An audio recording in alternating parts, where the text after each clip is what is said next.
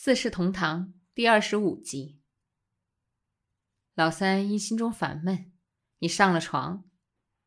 瑞轩把他叫起来，极其简单扼要的，瑞轩把王排长的事说给老三听。老三的黑豆子眼珠像夜间的猫似的，睁得极大极黑，而且发着带着威严的光。他的颧骨上红起两朵花。听完，他说了声。我们非救他不可。瑞轩也很兴奋，可是还保持着安详，不愿因兴奋而鲁莽，因鲁莽而败事。慢条斯理的，他说：“我已经想了个办法，不知道你以为如何？”老三慌手忙脚的登上裤子，下了床，倒仿佛马上他就可以把王排长背出城似的。什么办法，大哥？先别慌，我们需详细的商量一下，这不是闹着玩的。瑞全忍耐的坐在床沿上。老三，我想啊，你可以同他一路走。老三又立了起来，那好极了。这有好处，也有坏处。好处是王排长既是军人。只要一逃出城去，他就必有办法，他不会叫你吃亏。坏处呢，他手上的掌子和说话举止的态度神气，都必叫人家一看就看出来他是干什么的。日本兵把着城门，他不容易出去。他要是不幸而出了岔子，你也得跟着遭殃。我不怕。老三的牙咬得很紧。连脖子上的筋都挺了起来。我知道你不怕，瑞轩要笑而没有笑出来。有勇无谋可办不了事，我们死得死在青天大日头底下，不能窝窝囊囊的送了命。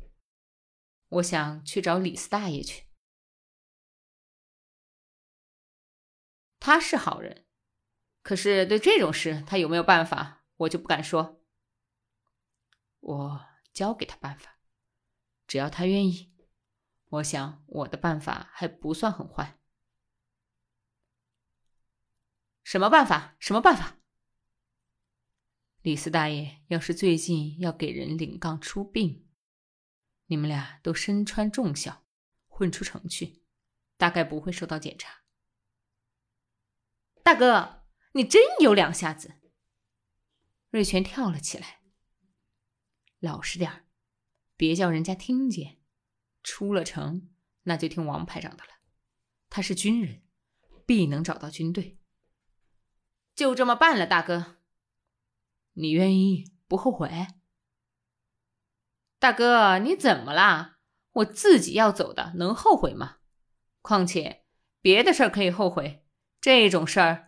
逃出去不做亡国奴，还有什么后悔的事儿？日轩沉静了一会儿，才说：“我是说，逃出去以后，不就是由地狱入了天堂？以后的困难还多得很呢。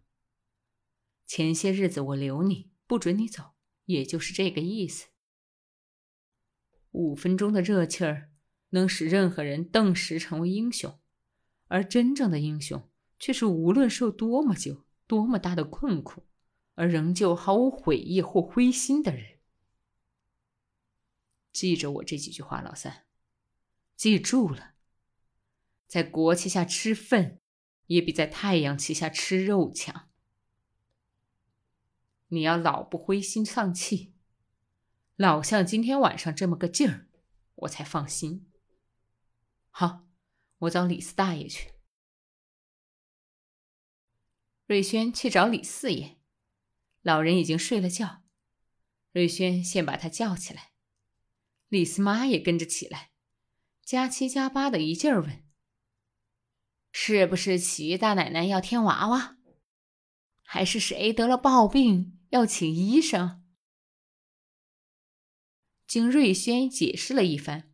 他才明白，他是来与四爷商议事体，而马上决定非去给客人烧一壶水喝不可。瑞轩拦不住他，而且觉得他离开屋里也省得再打岔，只好答应下来。他掩着怀，瞎摸合眼的走出去，现找劈柴生火烧水。趁着他在外边瞎忙，瑞轩把来意简单的告诉了老人。老人横打鼻梁，愿意帮忙。老大，你到底是读书人，想的周到。老人低声的说：“城门上、车站上检查的极严，实在不容易出去。当过兵的人。”手上、脚上、身上，仿佛全有记号，日本人一看就认出来。捉住了，准杀头。出殡的，连棺材都要在城门口叫巡警拍一拍。可是穿孝的人，倒还没受过多少麻烦。这件事儿交给我了，明天就有一档子丧事。你叫他们俩一清早就跟我走。杠房有孝袍子，我给他们另两身然后是叫他俩装作孝子，还是打执事的，我到时候看怎么合适怎么办。四大妈的水没烧开，瑞轩已经告辞，他十分的抱歉，硬说柴火被雨打湿了。都是这个老东西。什么事儿也不管，下雨的时候连劈柴也不搬进去。闭上你的嘴！半夜三更的，你嚎什么？老人低声的责骂。瑞轩又去找钱老者。